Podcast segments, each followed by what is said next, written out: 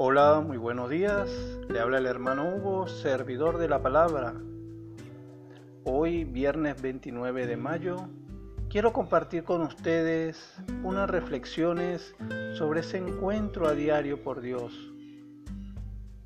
Si has perdido el empleo, si estás decepcionado de alguien, si has sido despreciado, humillado y rechazado, o pase algún problema financiero, Recuerda que la vida siempre ofrece nuevas oportunidades, pero tú debes hacer tu parte, porque nada cae del cielo, por eso mira hacia el horizonte con mucha fe y esperanza, y siempre de la mano de Dios.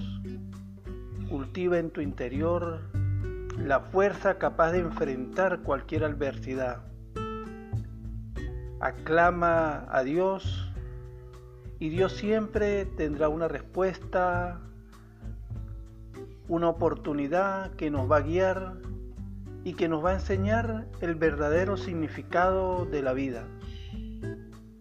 No permita que las tristezas, las frustraciones y los obstáculos acaben con tus sueños, ideales y objetivos.